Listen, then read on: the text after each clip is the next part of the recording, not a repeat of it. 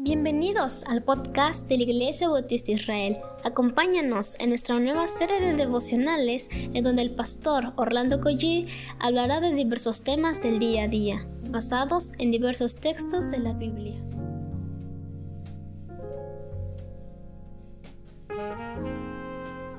Muy buenos días queridos hermanos, damos muchísimas gracias al Señor porque nos da nuevamente la oportunidad de compartir con ustedes la palabra del Señor, pero antes de comenzar vamos a orarle al Señor.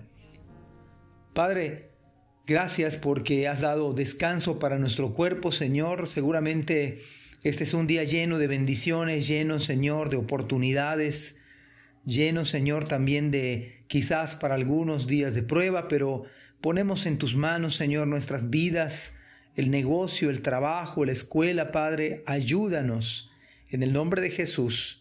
Amén. Bueno, mi nombre es Orlando Collí, estoy sirviendo en la Iglesia Bautista de Dios Fuerte y también en la Iglesia Bautista Israel. ¿Qué les parece si leemos el versículo 15, versículo al 17 del capítulo 4 del libro de Nehemías? Dice la palabra del Señor. Cuando nuestros enemigos se enteraron de que conocíamos sus planes y que Dios mismo los, los había frustrado, todos volvimos a nuestro trabajo en la muralla.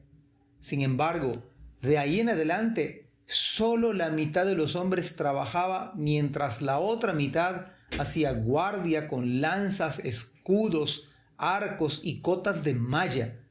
Los líderes se colocaron detrás del pueblo de Judá, que edificaba la muralla. Los obreros seguían con el trabajo, sosteniendo cada uno cada una mano la carga y con la otra un arma. La verdad es que es impresionante estos versículos como Nehemías describe. Dice, voy a volver a, voy a parafrasear, dice, cuando nuestros enemigos se enteraron de que conocíamos sus planes. Hermanos, es muy importante. El apóstol Pablo dijo acerca de Satanás que no ignoramos sus maquinaciones.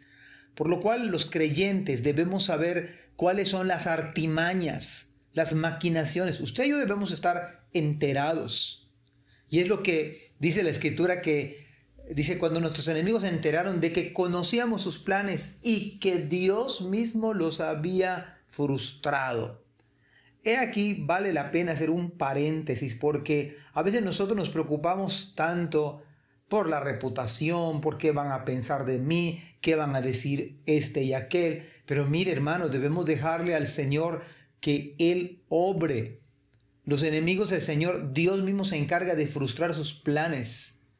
Y cuando los hermanos se dieron cuenta de esta, bajo esta lupa, esta perspectiva, que así debemos ver nosotros la obra del Señor, dice la palabra que todos, esto es increíble, todos volvimos a nuestro trabajo en la muralla. ¿Se acuerdan que decía que el temor paraliza, que desalienta, divide, eh, hace que perdamos el, el tiempo? Y mire cuando uno se da cuenta que esto viene del enemigo, esto viene de quizá del mundo, de nuestra carne, pero vamos a pensar en los ataques del, del enemigo, en los dardos de fuego del maligno. Cuando uno se da cuenta de eso, hermanos, cambia la perspectiva y usted regresa con más ahínco a trabajar en los propósitos de Dios. Dice el versículo 16, sin embargo, de ahí en adelante, fíjese la estrategia, no solamente, bueno, vamos a trabajar, pero bueno, la mitad se va a quedar trabajando y la otra mitad va a ser guardia y va a estar súper armado, ¿eh? porque es una batalla eh, frontal, campal, es una batalla. Y, en ese sentido la batalla espiritual es igual. Dice que estaban preparados con lanzas para atacar, defenderse, con escudos por las flechas ardientes que los enemigos pudieran eh, lanzar, con arcos, o sea, con todo lo que en ese momento les permitía defenderse y atacar. Y además, y cotas de malla pero mire qué interesante, los líderes se colocaron detrás del pueblo de Judá, de ese pueblo quizás que estaba debilitado. Entonces los líderes que edificaban, dice, que edificaba la muralla, los obreros seguían con el trabajo. Y mire, a veces los creyentes estamos perdidos, verdaderamente perdidos, Porque algunos hermanos dicen, es que tengo mucho, mucha tarea.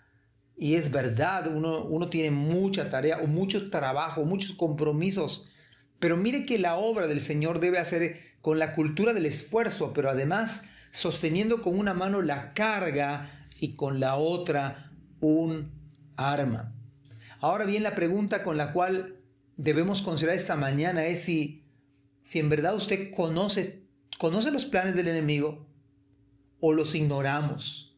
O a decir verdad no lo sabemos. Esto es muy peligroso como ignorar, como que alguno de nosotros ignore que está enfermo. Y el peligro es inminente, a unos cuantos pasos. Y nosotros como si estuviésemos de vacaciones. Es importante saber de qué modo el enemigo quiere apartarnos de sus caminos, quiere apartarnos de su obra. Juan capítulo 10 ilustra perfectamente, utilizando la metáfora del ladrón. El ladrón no, no solo dice que viene para hurtar, dice para matar y para destruir. Esto hay que tomarlo en cuenta, en cuenta. El ladrón no solamente viene, sino viene para matar, hurtar y destruir. Y en ese sentido, el enemigo de nuestras almas, en ese sentido, también es similar como aquel ladrón que robaba las ovejas. En este sentido, en este sentido, el enemigo también tiene los mismos propósitos. Él va a querer robar el gozo, el privilegio de servir, eh, hurtar, matar y destruir. Por supuesto, él si el diablo pudiera, nos quitaría la vida, pero no está en él. Nuestras manos están en las manos del Dios soberano. Y destruir. Él quiere destruir su hogar, su comunión con Dios por medio del pecado. Usted no debe ignorarlo. Usted y yo no debemos ignorar esto. Claro que debemos estar pegados al Señor y ver cómo el Señor frustra los planes del enemigo, sin que Nehemías dejara de aplicar el cuidado y todo lo que tiene que ver con la guerra. Y este es el deseo y la verdad de la, y las oraciones de los pastores, que cada uno de los hermanos estemos involucrados sirviendo a Cristo, pero conscientes de la lucha espiritual, de la guerra espiritual. Amados hermanos, el tiempo ya nos ganó, pero ojalá que Dios traiga esta, esta visión, que hay una batalla espiritual, que todos los hermanos debemos estar listos con la palabra de Dios, trabajando, estudiando, pero sirviendo a Cristo. A Él le servimos. Trabajamos para servir a Cristo. Estudiamos para servir a Cristo. Nos enamoramos, nos casamos para servir a Cristo. Él es nuestro Dios. Y ojalá que Dios traiga un avivamiento de ver una iglesia unida, combatiendo, luchando, intercediendo, trabajando, estudiando pegados a la Biblia y exaltando el nombre de Cristo. Que Dios nos bendiga. Gracias por escuchar este podcast. Te invitamos a compartirlo y a seguirnos en nuestras redes sociales para que no te pierdas el contenido que tenemos preparado para ti. También nos puedes encontrar en nuestra página web www.ibismerida.org y contáctanos al correo ibismerida.gmail.com Gracias por acompañarnos. Hasta la próxima.